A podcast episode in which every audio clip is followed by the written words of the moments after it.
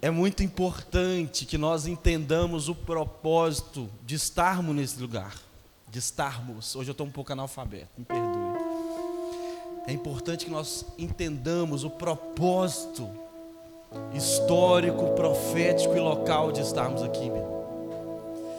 E eu sempre bato nessa tecla, é inconcebível a ideia que dois crentes estejam no mesmo lugar e o nome de Cristo não seja glorificado. É inconcebível essa ideia.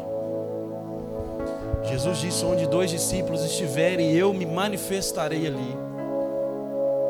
Jesus chega no céu, o céu para e o céu todo diz: Quem é esse? que entra pelos portais eternos. Jesus vai chegando na cidade, os demônios se ajoelham diante dele. Jesus para de velório, Jesus ressuscita morto. E ele está dizendo: onde houverem dois ou três reunidos, eu estarei ali. Meu irmão, é inconcebível essa ideia de nós entrarmos em uma comunidade de santos e Jesus estar ali e nós sairmos da mesma forma. Eu mesmo cheguei aqui hoje nem querendo vir. Sabe quando você chega não querendo vir? Acontece essa esquizofrenia com você, já cheguei querendo ir. Mas quando nós nos encontramos com a doce presença de Jesus, ela nos desconstrói. E ela nos refaz. E o nome de Jesus é glorificado. E você pode dizer graças a Deus. Graças a Deus. Diga isso bem forte, irmão. Graças a Deus. Pela doce presença de Jesus. Você consegue pensar onde você estaria se não fosse Jesus, meu irmão? Nesse momento. Talvez não geograficamente mas onde você estaria se Jesus não tivesse te salvado? Onde você estaria se Jesus não tivesse te resgatado? Se Jesus, com a sua graça, não tivesse te atraído? Essa graça irresistível, onde nós estaríamos? Nós vamos dar continuidade na nossa série Vida Boa é a Vida que se tem. E nós temos falado muito sobre o livro de Eclesiastes, que significa professor, mestre. E Eclesiastes vai falar sobre a vida, como ela é, como ela funciona, como que a vida ela pode ser boa, mas como que a vida pode ser terrível se ela for enxergada apenas de uma perspectiva humana. Então, na primeira semana, nós falamos da importância de viver uma vida sem aditivos, viver uma vida de acordo com aquilo que o Senhor planejou e formou para nós. Na segunda semana, nós falamos um pouco sobre o zoom, a, importância de nós darmos um zoom, entendermos que as pequenas partes boas e ruins da vida não resolvem um todo não representam, não respondem um todo. Existe um plano de fundo muito maior que a glória de Deus. Então, os dias bons e os dias ruins são para a glória de Deus. As semanas boas e semanas ruins são para a glória de Deus. Quando Jesus se encontra com o cego de nascença, os discípulos perguntam: Quem pecou para que nascesse cego? Foi esse ou seus pais? E Jesus diz: Não importa quem pecou, se foi ele ou seus pais, mas isso aconteceu para que a glória de Deus se manifestasse. Ou seja, as coisas ruins que nos acontecem ou coisas boas não têm o propósito em si mesmo, mas sim de manifestar a glória de Deus. Então, se você tem passado por dias difíceis, acredite lá na frente a glória de Deus será manifesta. Se você tem passado por dias bons, aproveite, porque esses dias bons manifestam a glória de Deus.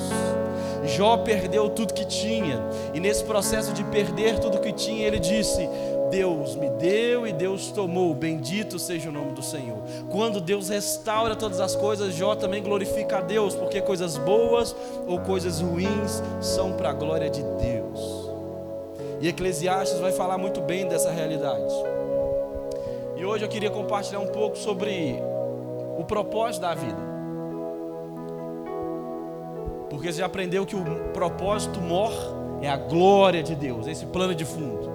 Tá, mas enquanto nós estamos aqui, nesses dias que nos restam, eu acredito que um dos encargos nosso, enquanto igreja Nova Casa, é trazer equilíbrio para a sua vida. Equilíbrio propósito da nossa comunidade é trazer equilíbrio para a sua vida, para que você tenha uma espiritualidade normal. Sabe o que é uma espiritualidade normal? Onde você consegue ir para um churrasco na sua família e você é um ser espiritual normal.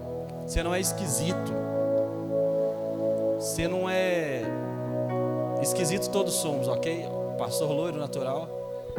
Mas eu digo esquisito ao ponto que a sua espiritualidade ela não toca os outros. A sua espiritualidade não marca, ela apenas afasta, ela repele. Para que você tenha uma espiritualidade saudável como Jesus. E a nossa geração, meu irmão, ela tem uma, frustra... uma tolerância à frustração baixíssima. Nós temos uma baixa tolerância à frustração. Pascal, que era um físico, inventor, filósofo, católico francês, ele disse o seguinte: que o futuro seria dominado por barulho, lazer, luzes e juventude. E exatamente, inclusive nos nossos cultos. Eu não estou dizendo que isso é um problema, mas isso influencia direto a nossa frustração, que esse estado emocional que acompanha a interrupção de um comportamento motivado, a minha frustração e talvez você nesse, nesses dias de quarentena você viveu uma frustração miserável. Você tinha um trabalho, você tinha uma faculdade, você tinha uma vida, você tinha um comportamento motivado, isso foi cortado, cerrado. Isso trouxe frustração. A quarentena frustrou muitos planos, frustrou o nosso ativismo, frustrou as nossas expectativas. Em alguns momentos da quarentena eu percebi que ela era um grande espelho. E ela refletia exatamente aquilo que eu tinha quando tudo mais o que eu achava que tinha tinha ido embora. Você entende isso? A sua faculdade, seu trabalho, os cultos públicos, a célula, o grupo pequeno, tudo isso foi embora e só sobrou aquilo que de fato eu tinha, que era eu mesmo e era insuportável. Insuportável. A quarentena foi um grande espelho e trouxe frustração para muitos de nós. Ontem eu estava conversando com, com um, um, um grupo de amigos e eu estava dizendo exatamente isso. Há muitos anos atrás, antes de eu me converter, eu sempre fui alguém muito agitado. Então dava quinta-feira, se não houvesse nada para fazer, eu ficava angustiado. Nem que eu precisasse vestir uma roupa e sair para a rua para tentar arrumar alguma resenha. Mas quando eu encontrei a igreja, eu caí no mesmo ativismo já que eu servi os meus prazeres no ativismo, eu vou servir a igreja. Então eu estarei na igreja de segunda a segunda, nesse loop infinito de ativismo. Até que por algumas circunstâncias da vida você não consegue mais ser tão ativo. Você fala, e o que eu faço agora? Porque a minha presença é insuportável a mim mesmo. Moisés fica 40 dias sozinho no monte. Você conseguiria ficar 40 dias sozinho no monte? Só você e a sua presença e Deus. Jesus fica 40 dias no monte, só ele, a sua presença e Deus. Mas não é sobre isso que eu quero dizer ou falar. Mas a quarentena trouxe esses óculos da perspectiva humana. Muitos irmãos que vivem uma vida de plástico, ou talvez uma vida na expectativa de um dia ter algo maior, na expectativa do dia dele, vive esperando o dia D. E a quarentena frustrou demais isso. Tudo que você tinha de expectativa foi por água abaixo. Gente que estava com casamento marcado, remarcou. Gente que estava com formatura marcada, remarcou. Gente que perdeu o prazo. E aí, meu irmão, mas a grande questão da vida é o que nós sempre falamos, que a vida ela funciona de forma ao vivo ela não é perfeita, ela não é só vitória. Nós estávamos vivendo belamente, plenamente, quando o desgraçado do Covid chega, interrompe as nossas vidas, o nosso planejamento. Porque a vida é ao vivo, as coisas simplesmente acontecem. Nós não conseguimos planejar todas as coisas. A vida é ao vivo, coisas acontecem. Só bate carro quem tem um carro, sim ou não?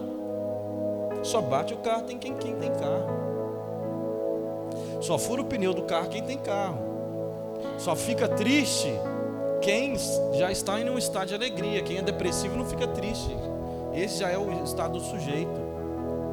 A vida é assim, as coisas acontecem, nós não temos controles. Lembra de semana passada, de coisas pequenas, coisas boas, pequenas, coisas boas, grandes, acontecem, a vida vai. E muitos, na expectativa de viver esse dia D, de viver aquilo que é maravilhoso, acabam não vivendo a vida que é real. Então deu a quarentena. Nossa, a gente queria estar aqui em culto, queria estar aqui adorando com os irmãos, estar junto, mas não dá. Qual que é a nossa realidade? É a porcaria do online, é o inferno, gente. Insuportável a vida online. Mas é o que tem. Então, na expectativa de viver o ideal, às vezes nós não vivemos aquilo que é real, é da nossa realidade. Mas é o que nós estamos falando nessas últimas três semanas. A vida boa é a vida que você tem, não a vida que você espera ter. A maioria de nós sofre por coisas que nem existem. Você percebe isso? Porque eu queria ser casado, ou porque eu queria ser solteiro, ou porque eu queria ter um carro melhor, ou porque eu queria ter uma casa melhor, ou porque eu... nós sofremos por coisas que não existem. Ah, eu queria ter isso, eu queria ter aquilo. E deixa eu te falar uma verdade, meu irmão. A vida de projetar coisas para frente é um grande perigo. Eu não estou dizendo de planejamento sábio, do planejamento maduro, mas esse dia D que tanto nós esperamos não existe. Sabe quando você era criança e sua mãe comprava um caderno para você bonito? E aí na primeira página, o que, é que tem? Toda criança adora. Aquela página de adesivo, sim ou não? Você usava o adesivo? Claro que não, tá de brincadeira. Você esperava para usar numa ocasião especial e você já está fazendo doutorado e esse dia não chegou. Até que você tem um irmão mais novo, um primo mais novo, que ele acha o seu caderno e ele arranca e sem temor algum, ele gasta todos os seus adesivos. Quem já viveu isso aqui, irmão? É isso. O dia D do adesivo nunca chega.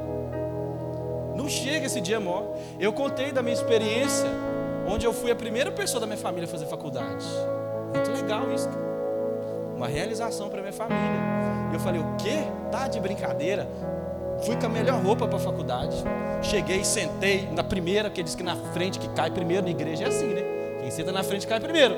Sentei, aí, né, deu aula, primeira aula, segunda aula, terceira aula, quarta aula, intervalo e acabou. Eu falei: "Ué, mas mas que hora que vem o tchan, sabe? Aquele negócio assim que eu vou falar, não, não, não tem, é isso. Mas o que que faz? Agora você vai embora, amanhã você volta e faz tudo de novo. Ah, mas é isso. Sabe quando você compra um telefone novo e você fica muito empolgado com ele no primeiro dia e no segundo dia é isso. É, ele se resume a isso. Você compra um tênis branco, aí toda hora você ó. Eu sei, irmão, nós somos humildes. Mas depois é isso, não tem nada para além disso. Eu não estou dizendo que a nossa vida com Cristo Jesus é uma vida vazia e é a mesma coisa de viver sem Ele. Mas é porque a vida é ao vivo, pessoas morrem, pessoas se vão, pessoas se separam, pessoas nos decepcionam, nos abandonam, nos machucam e nem pedem desculpa por isso, mas é a vida. Acontece, irmão. Mas a grande diferença entre os que sucumbem em meio às decepções, tristezas, decepções, e os que continuam, é porque os que continuam conseguem enxergar cor, independente de tudo. A vida é cheia dessas coisas. Nós vivemos numa grande expectativa do dia D, o dia onde eu vou usar meus adesivos, um dia do meu casamento, o dia onde eu vou entrar para a faculdade, um dia onde eu vou na praia tal, um dia onde eu vou colocar meu silicone, um dia eu vou comprar meu iPhone 12, onde eu vou fazer a minha não sei o que, é que tem, aí chega e, e é isso. E, e é isso. Não tem muita coisa para além disso. Se nós não aprendermos a ser, sermos felizes aqui, quando chegarmos lá, a infelicidade estará lá também. Experiência própria. De alguém que esperou por muitas vezes o dia D e o dia D chegou e não mudou nada. A angústia permanece lá. E aí eu quero ler um texto de Eclesiastes. Como eu disse, Eclesiastes significa professor, pregador.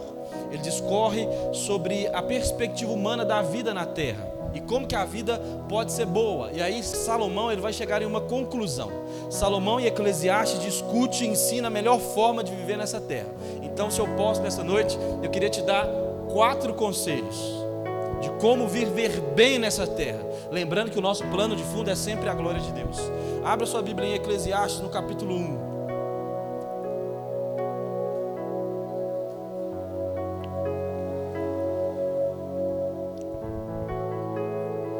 Lembre-se disso, meu irmão. A vida boa é a vida que se tem. Essa, de fato, é a vida boa. Eclesiastes, no capítulo 1, versículo 2, vai dizer o seguinte: Vaidade de vaidade, diz o pregador, vaidade de vaidades, tudo é vaidade. O que o homem ganha com todo o seu trabalho, em que tanto se esforça debaixo do sol? Gerações, gerações vêm, gerações vão, mas a terra permanece para sempre. O sol se levanta, o sol se põe e depressa volta ao seu lugar de onde se levanta. O vento sopra para o sul e vira para o norte dá voltas e mais voltas, segundo, seguindo sempre seu curso. Todos os rios vão para o mar, contudo o mar nunca se enche, ainda que sempre corram para lá. Para lá voltam a correr, todas as coisas trazem canseira.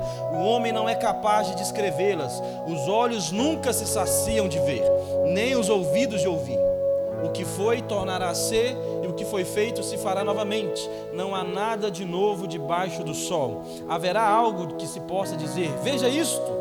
Não, isso já existiu há muito tempo bem antes da nossa época.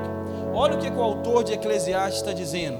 Aqui ele tem uma perspectiva de eternidade, ok? Vamos entender isso.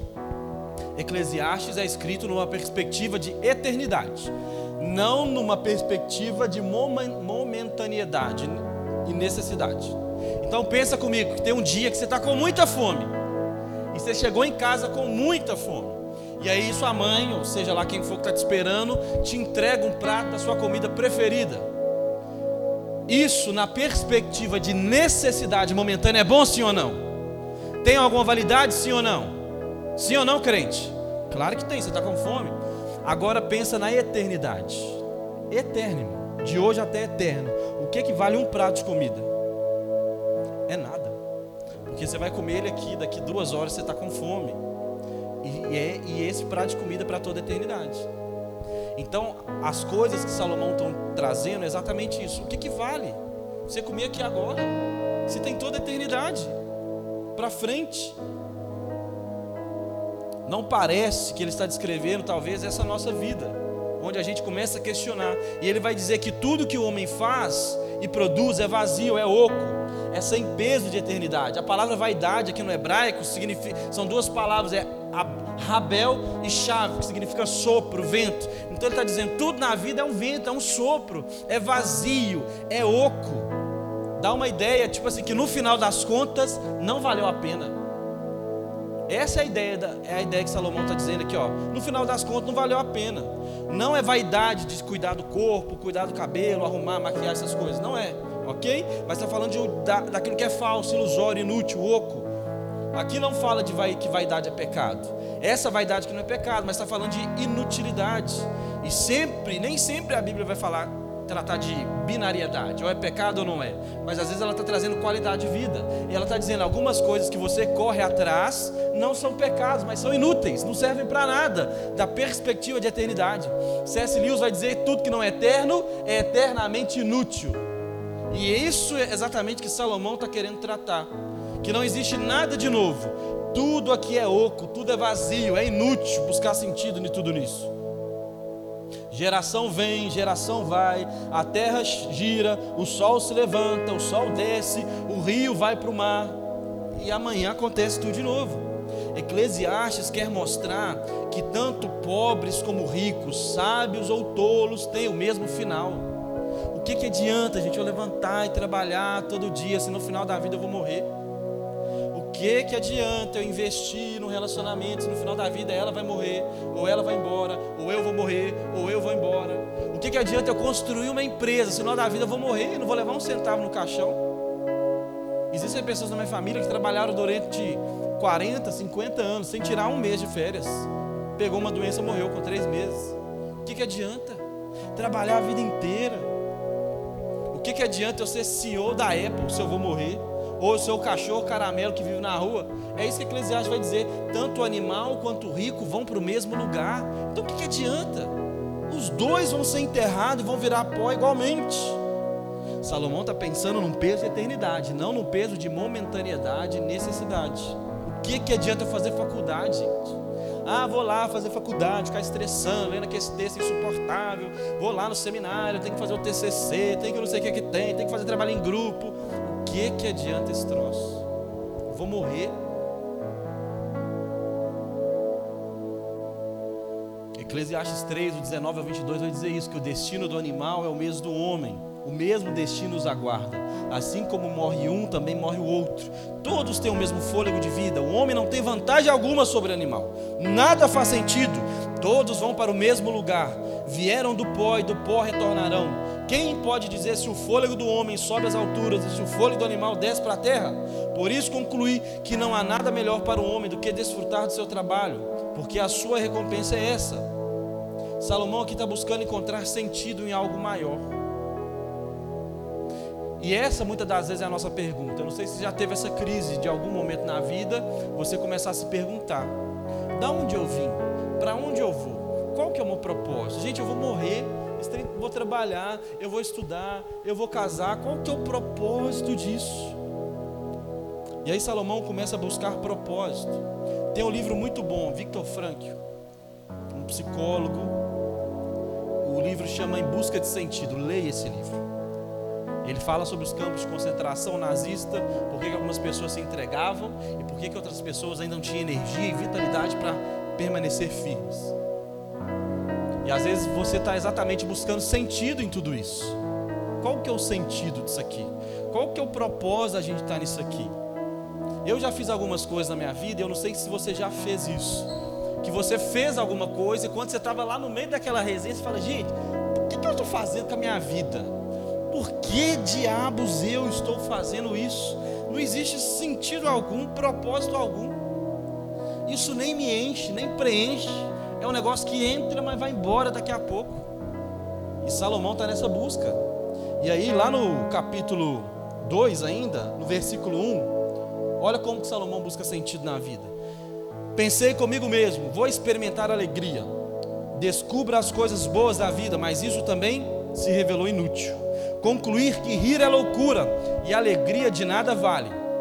Decidi então entregar ao vinho e à extravagância, mantendo, porém, a mente orientada pela sabedoria.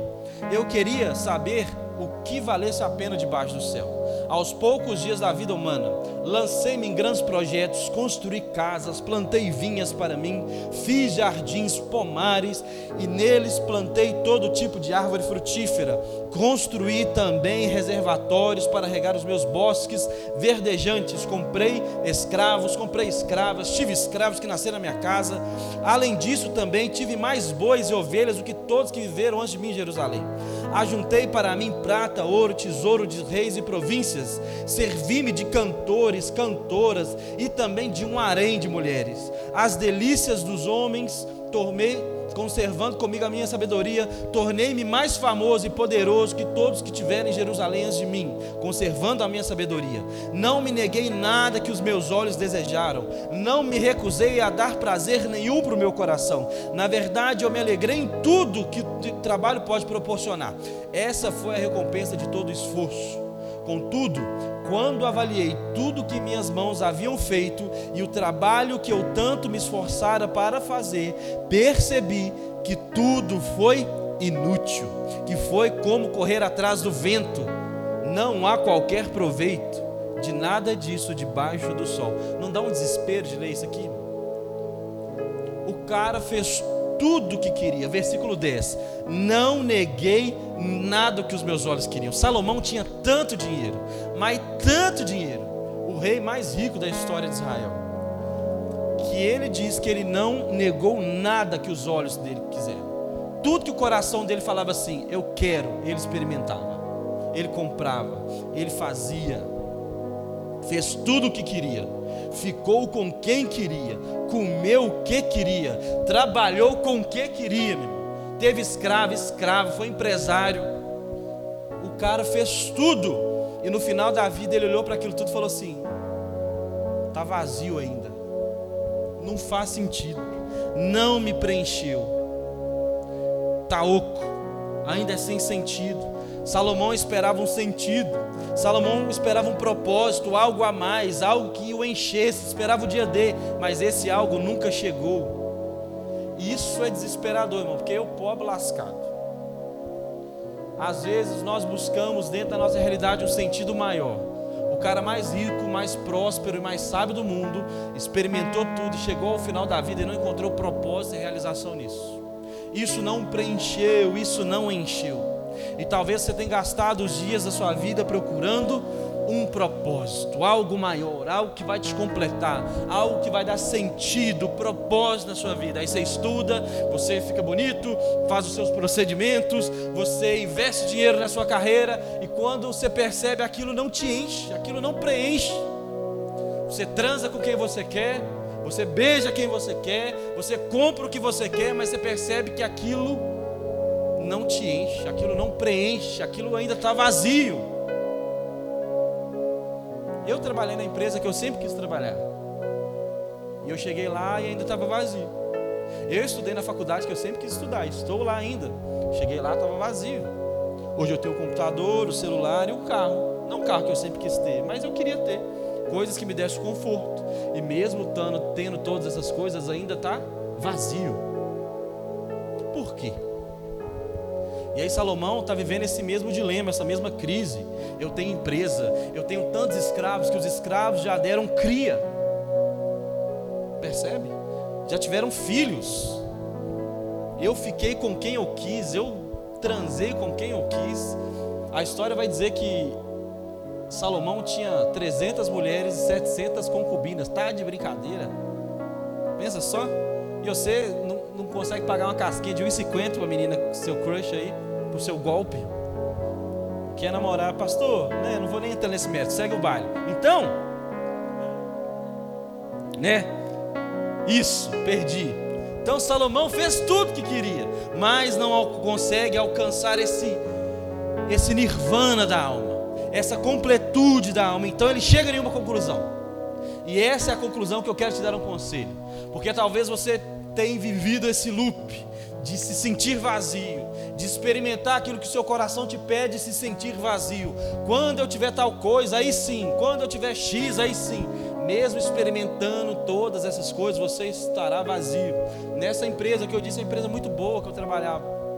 Eu fui para São Paulo para trabalhar, estava num hotel a empresa pagou uma cobertura, troço maravilhoso, gente, com piscina.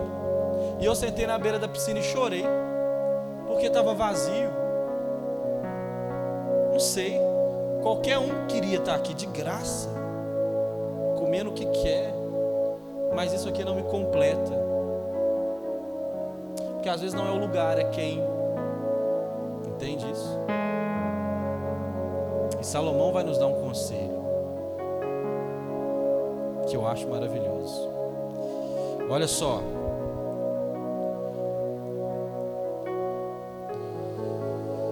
Você está pronto para ouvir esse conselho, meu irmão? Do homem mais sábio do mundo. Não sou eu. Não é da IBC Coach. É do homem mais sábio do mundo.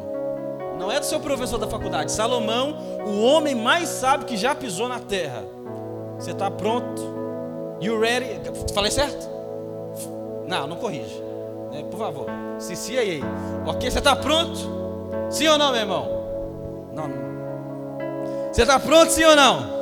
Isso, me ajuda. Bota fé nessa pregação.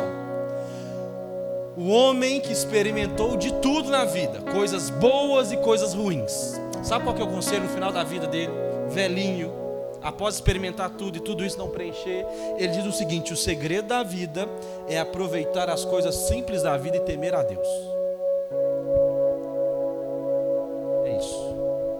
Mas Salomão é isso, você foi empresário, você teve mulher, você teve vinha, você foi construir um templo para o Senhor, que até hoje o povo fica doido com a arquitetura daquele lugar. É, isso é muito legal, mas o que de verdade vale a pena no final da vida, o que realmente importa é você aproveitar as coisas simples e temer a Deus. Eclesiastes diz que não há nada novo debaixo do sol. A Apple está aí para nos ensinar isso, não tem nada novo absolutamente nada novo. O que foi, torna a ser. O que foi feito, será feito novamente. Não há no, nada novo debaixo do céu. Meu irmão, deixa eu te falar. Às vezes a vida é muito chata, é repetitiva, é monótona. Quem aqui depois você ficou lá orando, oh, Deus, me abre a porta de emprego, eu quero trabalhar, abre a porta de emprego, com seis meses, você estava estafado. Que empresa insuportável, eu não aguento mais olhar para cá desse gerente todo dia, com esse dente amarelo dele homem insuportável, eu não aguento mais todo dia esse trabalho. Eu não aguento mais pegar o mesmo ônibus, com o mesmo motorista, com o mesmo cobrador, para ir para o mesmo trabalho, para a mesma faculdade, fazer a mesma coisa, para comer a mesma coxinha de 8 reais na faculdade, que eu não entendo porque a coxinha é tão cara na faculdade. Tem que vir como TCC essa coxinha, não tem que explicar o negócio. Mas a mesma coisa, gente, na mesma empresa, o mesmo papel, a mesma assinatura. É a mesma coisa todos os dias. É uma rotunda maldita todo santo dia. O mesmo ônibus, irmão, para fazer a mesma coisa, para comer na mesma comida. Isso durante toda a sua vida. A estrutura relacional de casamento, você vai acordar com essa mulher, com esse marido, todo dia, com esse menino feio seu, todo dia acordando, quebrando a sua. É todo santo dia, irmão, é todo dia. Você percebe isso eternamente. Quando alguém, algum casal me procura e fala assim: Quero casar. Eu falo: oh, Que bênção, o casamento é do Senhor, hein? E aí eu falo assim: Você tem certeza disso? Posso perguntar? Pode. Me fala o pior defeito do seu noivo, noiva, namorado, seja qual o gênero que me procura. Ah, ele é um pouco, vou dar um exemplo avulso aqui. Ah, ele é muito bagunceiro e ele é estourado. Ah, entendi, ele é bagunceiro e estourado. Você já viu aquele meme do Bob Esponja assim, do arco-íris? Estourado e bagunceiro para sempre. Para sempre. A maior mentira que te contaram é que melhora depois do casamento, ok? A tendência é piorar. Então, para sempre. Forever, eternamente mente. Para sempre, sempre, sempre. É isso. A vida às vezes é para sempre. Para sempre, para sempre. A vida às vezes entra nessa monotonia de todos os dias fazer a mesma coisa. Eu conheço amigos que trabalham há 40 anos no mesmo emprego. 40 anos, eu tenho 31. Quando eu nasci, o cara já, ó, já estava lá, uma cara. 40 anos na mesma empresa, fazendo a mesma coisa, sentando na mesma cadeira, na mesma esquina de Belo Horizonte. Eclesiastes está dizendo: não há nada novo debaixo do céu. A vida pode ser chata, monótona. Então, é isso, todo domingo você vai estar aqui na mesma igreja, com o mesmo pastor louro natural, ouvindo a mesma pregação, com as mesmas piadinhas sem graça, com os mesmos irmãos, a mesma cara. Irmão, isso para toda a sua vida. Você vai estar aqui, já vai dando uma agonia só de pensar. Ah, Lilica, todo domingo eu vou ter que ver a Lilica, é sério. Todo domingo, Iata, eu vendo Iata cantar, meu Deus, eu não aguento mais essa igreja o resto da minha vida eu vou passar na igreja Nova Cá. Não tem nada de novo. A gente tenta fazer um negocinho diferente aqui. No máximo que a gente consegue é colocar uma luz azul uma semana e a outra rosa. Mas no máximo é isso. Não tem nada de novo. E as coisas voltam. Na vida é assim. Pochete, bandana. Tem trem mais brega. Há 5, 6 anos atrás. Não é o trem mais maravilhoso que tem agora. E daqui dois anos vai ser ridículo. E daqui quatro vai estar topzera de novo. Porque não existe nada novo. Eu não sei o nome daquela calça que tem uma boca de palhaço imenso. Que minha mãe tinha foto em 1927. Ninguém usava isso quando eu era adolescente. Agora é maravilhoso de novo. Não há nada novo, as coisas vão voltando. Ou seja, se você não se alegra com o que você tem hoje, você não vai conseguir se alegrar com o que tem amanhã, porque o que tem amanhã é o que estava anteontem. A vida é assim, irmão. Se você não consegue se alegrar com o seu marido ou com a sua esposa, não adianta trocar, você vai ser infeliz com outro. Se você não se alegra com a sua comunidade, com a sua igreja local, eu estou dizendo de lugar que é teologicamente doente, ok? Se você não consegue se alegrar com a sua igreja, você não vai se alegrar com outra. Se você não consegue alegrar com o seu carro, você não vai se alegrar com outro, porque nada é novo, tudo se repete. Não existe o lado de lá, meu irmão, o que existe é aqui agora, gratidão com que Deus nos proporciona. Todos. No finalzinho eu digo isso. Se você é infeliz aqui, porque queria estar vivendo lá, quando você chegar lá, você vai ser tão vazio quanto será tão vazio quanto. Porque o conselho de Salomão é aproveitar as coisas simples da vida e temer a Deus. É saber aproveitar as coisas simples. E Salomão dá quatro conselhos. E eu vou dizer, ler aqui para nós orarmos. Primeiro conselho: coma e beba. Maravilhoso. Segundo conselho: encontre prazer no seu trabalho. Terceiro conselho: seja feliz e pratique o bem enquanto você vive. E quarto conselho: tema a Deus. Você colocar essas quatro coisas em práticas, você vai levar uma vida boa. Porque é isso. É isso. A vida de blogueiragem é uma grande mentira, meu. É uma grande mentira. Eu, eu conheci uma, uma pessoa que se tornou amiga. Ela grava esses clipes de funk, ostentação, sabe? Com motona, carro, Lamborghini. E aí eu falei: Não, não é você.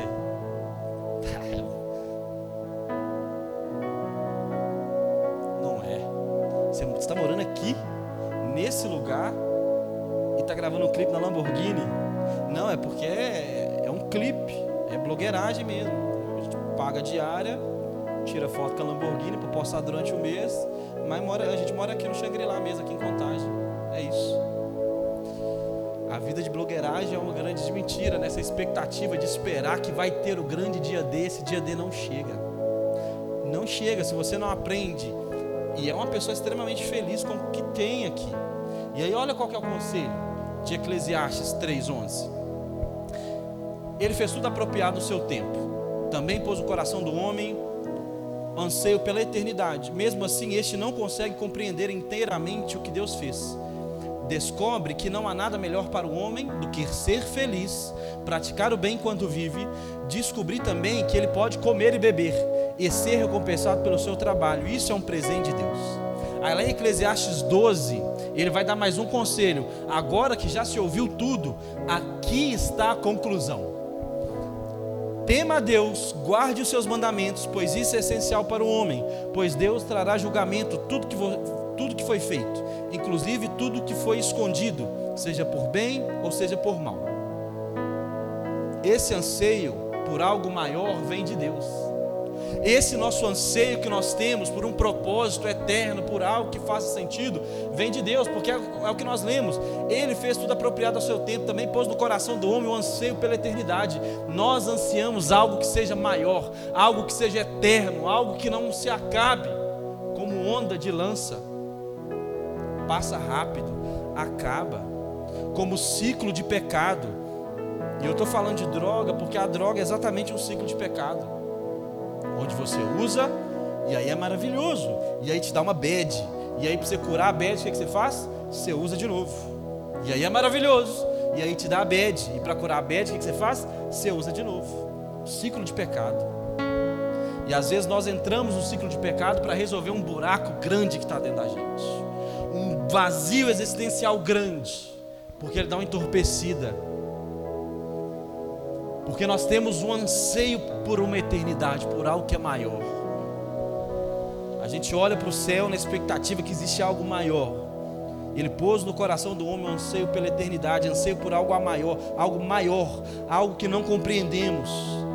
Porque se eu tiver apenas uma visão humana limitada, eu vou entrar nessa pira igual Salomão, que nada faz sentido, gente. Se eu não acreditar que existe algo maior, eu estava conversando com um amigo ontem, e ele até falou assim, né? Nossa, você falou lá na sua igreja que eu vou para o inferno. Eu falei, é mesmo? Eu falei, por que eu falei? Não, eu vi, estava assistindo um dia, você falou assim, que o único pecado que leva as pessoas para o inferno é o de não crer em Jesus. Eu falei, mas você não crê? Não, não crê não. Ah, então você vai mesmo, está certo. Não, é, não, não há essa dúvidas. Então, se você estiver me assistindo, meu amigo, né? Você sabe, é um, é um grande amigo. E a gente estava falando exatamente sobre isso. Ele falou, cara, se eu entrar num. Se eu descobrir que eu tenho uma doença terminal, eu tiro a minha vida, eu suicido. Porque não existe uma perspectiva que existe algo maior. E eu julgo, não. Se eu não acredito que existe algo maior, se eu não existe, se eu não acredito que existe algo que vai transcendentar, transcendentar é maravilhoso, né? Que vai transcender essa minha naturalidade terrena, eu entro em parafuso, eu fico louco, tem que ter algo maior do que isso aqui, tem que ter algo mais expressivo. Existe no meu e no nosso coração um anseio pela eternidade. Se eu não creio que existe um plano de fundo maior para a glória de Deus, eu entro numa pira. Para que eu vou estudar, trabalhar? Lembra nos anos 2000? Tem gente que nasceu em 2000, né? De 2000 já era um adolescente. Nos anos 2000, o povo falou que o mundo ia acabar. O Nostradamus, Nostradamus, a mãe de Iná, o mundo vai acabar.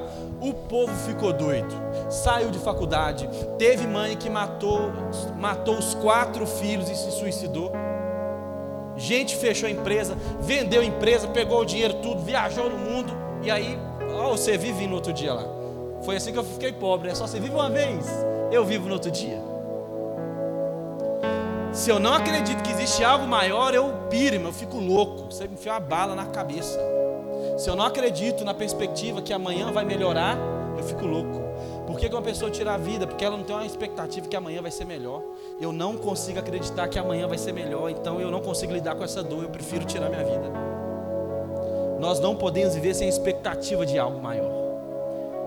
Mas enquanto esse algo maior não chega, o grande conselho é esse: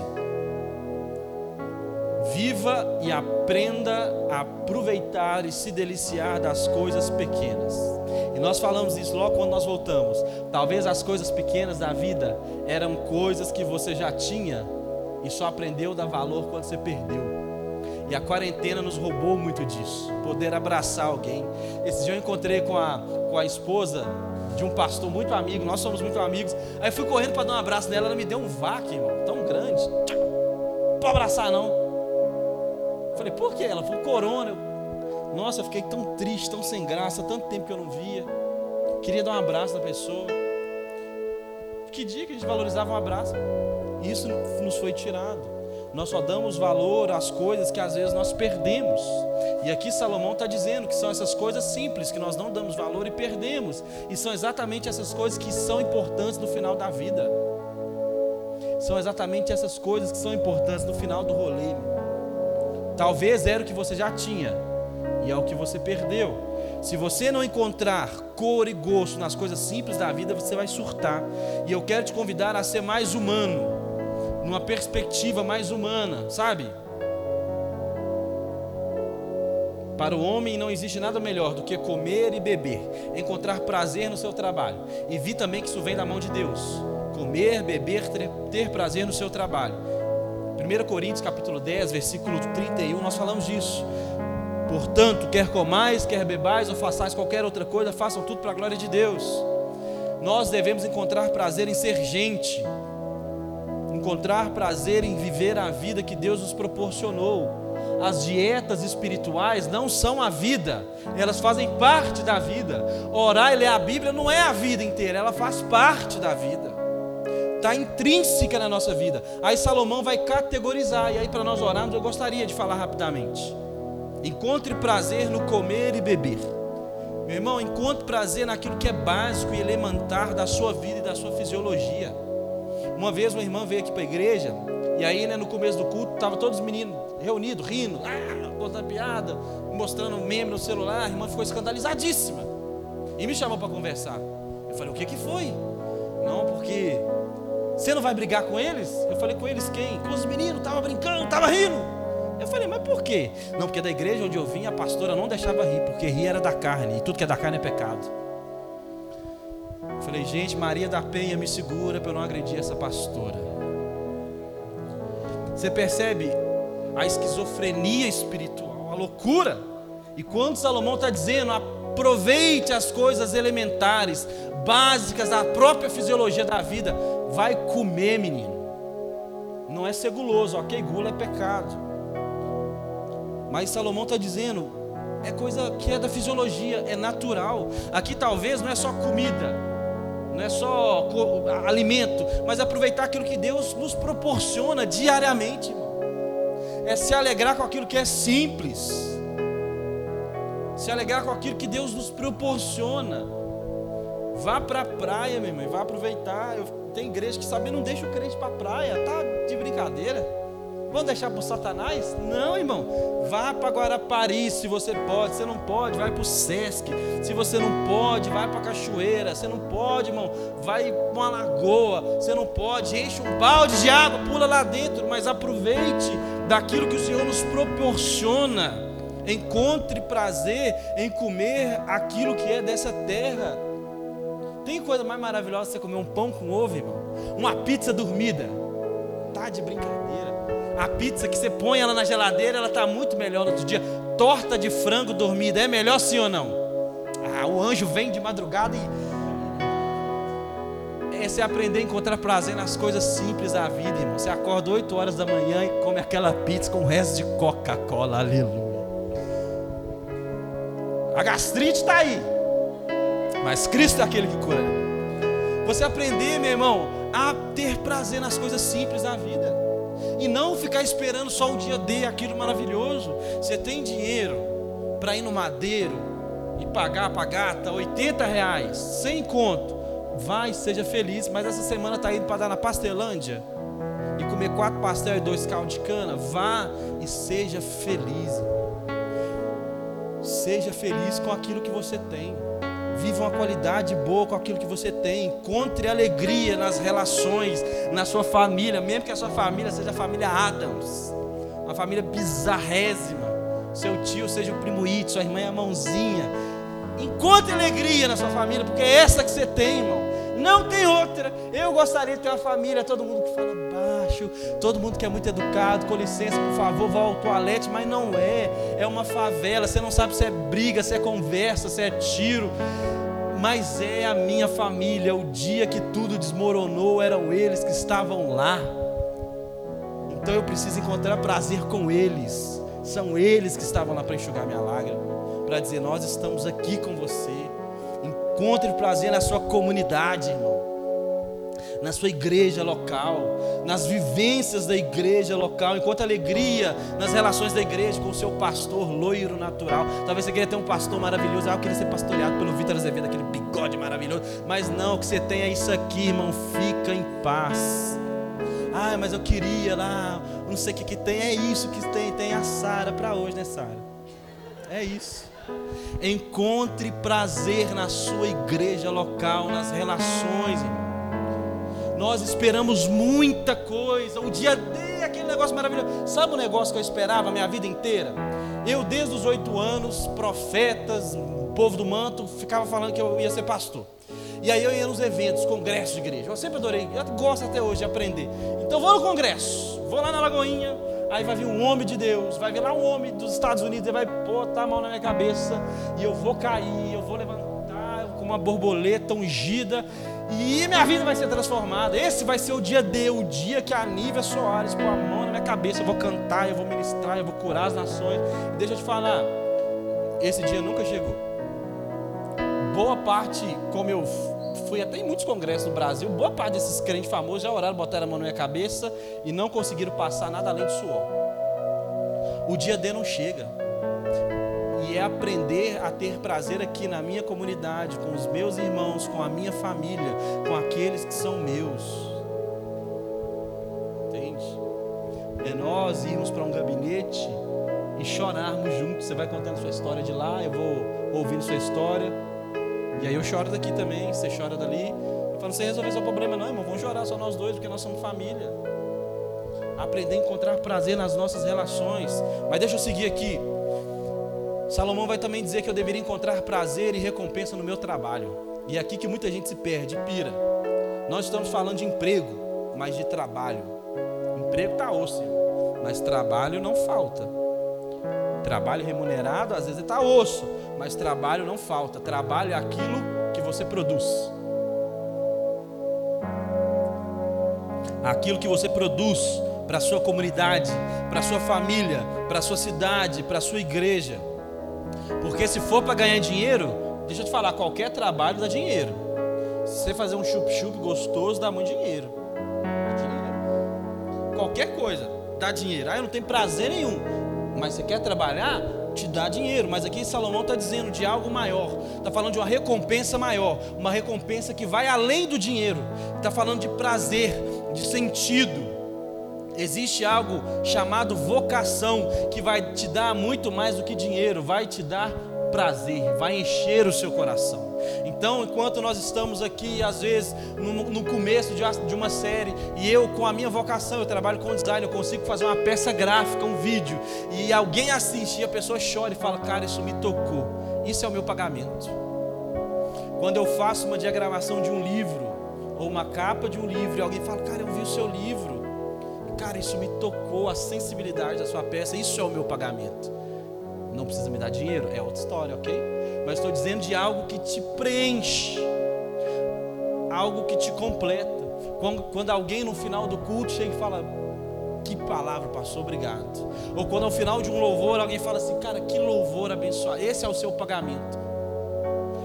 Eu estou dizendo aqui de forma bem chula, ok? O nosso pagamento está no Senhor. Mas é o prazer que eu encontro naquilo que eu faço. Ou no meu trabalho, lá no meu almoxerifado, na delegacia, na repartição, lá no escritório, no consultório. Eu sinto prazer naquilo que eu faço. Imagina, meu irmão. Quem gosta de açaí, dá um glória aí. Então, se você gosta, você pode pagar um para mim, sou hipócrita. Você nunca me chamou para tomar um açaí de graça. Não, mentira, o Biel pagou um açaí para mim essa semana. Deus seja louvado. Então você que gosta de açaí, imagina que todo dia, to, todo dia não porque enjoa, todo sexta e sábado, você conheceu o dono lá da, da. E ele vai te dar um açaí de graça, todo sábado e toda sexta. E depois você acaba de tomar aquela cepa de uma tigela de 500, ele vai te dar 100 reais. Você vai lá tomar o açaí, de graça, acabou de tomar o açaí, você ganha 100 reais. Quantos gostariam desse milagre aqui? Checalabacira. Todos nós. Isso, meu irmão, é uma descrição de vocação. Eu tem vezes que eu estou trabalhando no design e falo, gente, vocês vão me pagar, é sério? Eu faria de graça. É algo que eu amo tanto que eu faria de graça. Mas as pessoas me pagam porque você se tornou bom naquilo que você faz. Porque você gosta, porque você ama e porque você demanda e se coloca, coloca prazer naquilo. Eu faria de graça, mas já que vocês querem pagar, amém. Encontre a sua vocação e você encontrará prazer. Aqui já é uma conversa filosófica e talvez difícil. E é uma conversa para um gabinete pastoral, mas encontre prazer no seu trabalho. Pode ser que a sua vocação, meu irmão, não vai te dar muito dinheiro, mas ela pode te dar algo que vale muito mais, uma noite de paz, uma noite de sono. Eu lembro que quando eu conheci pessoa, e aí eu falei com ela: olha, eu. Ela tinha perguntado: qual que é o seu. Essa pessoa me perguntou: quais são os seus planos de vida para os próximos 10, 20 anos? Vou estar aqui na igreja, nós somos da mesma família. Eu falei: eu não tenho nenhum propósito de ficar rico, não. Se o Senhor com graça permitir, amém. Mas o meu chamado é ser barata de igreja, é ficar na igreja, cuidar dos crentes, aconselhar, pregar, ensinar. Pode ser que isso dê dinheiro, como fruto de um fiel trabalho, um salário justo, como Paulo vai dizer. Mas pode ser que não dê. Mas isso vai me proporcionar uma noite de sono, paz e graça, onde eu chego na minha casa e eu sei que aquilo que deveria ser feito está sendo feito. Você já acordou, meu irmão, chorando porque você não queria trabalhar? Chorando, angustiado, porque eu não quero trabalhar. Isso não é vida, não. Não é vida, não. Pode ser um processo, um lugar que você esteja passando, porque a vida adulta é assim, ok? Mas que Deus te dê graça para que você encontre a vocação do seu trabalho. Quando você. Ah, eu gostaria de falar muitas coisas, mas o meu tempo está estourando. Mas semana que vem a gente continua sobre isso. Última coisa, praticar o bem enquanto você vive. Enquanto vocês, meu irmão, nunca se cansem de fazer o mal. Fazer o bem para as pessoas é fazer exatamente o que Jesus faria naquela situação. A religião pura e imaculada, como diz Tiago, é visitar órfãos e viúvas nas tribulações e guardar-se da corrupção do mundo. Meu irmão, tema a Deus e guarde os seus mandamentos. Aprenda a aproveitar as coisas simples da vida. Ache prazer no seu trabalho e tema a Deus. Eclesiastes 12 vai dizer: Agora que já se ouviu tudo, aqui está a conclusão: tema a Deus e guarde os seus mandamentos, pois isso é essencial para o homem. O homem, re, o homem deve reverenciar a Deus, respeitar, admirar todos os dias. Sabe, irmão, depois desse período onde nós estamos saindo, né, dessa quarentena, nós estamos saindo desse período de, de, né, de dificuldade. Seja sincero, agora já está mais light. Mas o que, que você sentiu falta? De Orlando? Ai, gente, que saudade de Orlando, que saudade do Mickey, saudade de Paris, saudade de postar uma foto na Times Square. Você sentiu falta disso? Sentiu nada. Você sentiu falta da sua igreja. Você sentiu falta do churrasquinho lascado da sua família, da faculdade insuportável daquele trabalho que te dava canseira, ou seja, nós já temos aquilo que nós queríamos. Nós já temos aquilo que nos dá prazer, a gente só precisa mudar o óculos, mudar a lente. A nossa vida já é boa, a gente só não percebe. A nossa vida já está ótima. Ser cristão é isso, é encontrar alegria, gratidão naquilo que Deus já te deu e fazer o bem. Tem um texto em Eclesiastes no capítulo 9. Eu acho fantástico esse texto. E eu queria ler ele para finalizar. você pode ficar de pé no seu lugar para nós orarmos. Eu acho esse texto fantástico. Acho que eu até postei ele hoje. Ele diz o seguinte, Eclesiastes 9:9. Desfrute a vida com a mulher a quem você ama todos os dias dessa vida sem sentido que Deus dá a você debaixo do sol. Pois essa é a recompensa na vida pelo seu árduo trabalho debaixo do sol. Na entrevista do pastor Iago, ele diz uma frase que me marcou muito. Que diz o seguinte: a gente procura muita coisa da vida. A gente espera muita coisa da vida. Nós temos muitas expectativas, perspectivas e planos. Mas sabe o que a gente precisa mesmo? De uma mulher, de um filho e de uma galera para comer pizza na sua casa no final de semana. É isso. Isso te completa. Isso te enche. Isso dá sentido. E que, te deu, que Deus te dê graça, meu irmão, para ter habilidade para viver uma vida boa, que é a vida que você já tem. Chega na sua casa e olha para sua casa. Olha para sua cama olha para os seus pais. Se você tem filho, olha para os seus filhos. Olha para o seu marido, para a sua esposa. E você vai perceber que sua vida é ótima. Que a sua vida é muito boa. E que o dia D não existe. O que tem é o que você tem agora. Não espere perder aquilo que é bom para que você possa valorizar. Fecha seus olhos, vamos orar. Deus, nós te damos graça por essa noite e agradecemos porque o Senhor é bom. E o Senhor nos proporciona coisas boas porque o Senhor é um bom Pai para nós. Deus, talvez nós procuramos durante a vida inteira o dia D. Procuramos prazer e sentido em coisas tão fora de Ti. Mas nessa noite nós queremos pedir perdão ao Senhor. E entender que toda a glória, toda a honra pertence a Ti. O sentido maior da vida está no Senhor a glória da vida, estar em viver a vida que o Senhor já nos deu, é nos alegrar comendo e bebendo com a nossa família, com os nossos, vivendo o que o Senhor nos proporcionou, a vida boa para encontrar prazer no nosso trabalho, esse trabalho que faz a vida do próximo melhor, esse trabalho que faz a vida do outro mais fácil, esse, esse trabalho, Pai, que ajuda a minha comunidade a crescer. Pai, que em nome de Jesus eu também possa encontrar prazer nas relações aqui da igreja, da minha família. Que eu possa, Pai, também temer ao Senhor. Temer ao Senhor todos os dias. Que eu possa praticar o bem enquanto eu vivo. Praticar o bem sem olhar a quem. Praticar o bem sem esperar nada em troca. E ser feliz com a vida que o Senhor já nos deu. Até que o Senhor volte para nos buscar. Quando o Senhor nos buscar, Pai, nós viveremos algo que os nossos olhos não enxergam, a nossa mente não desenha, mas existe uma grande expectativa de viver algo com o Senhor na eternidade. Em nome de Jesus eu te agradeço por essa noite, que o Senhor nos dê uma semana de paz e uma semana de alegria. Em nome de Jesus, amém.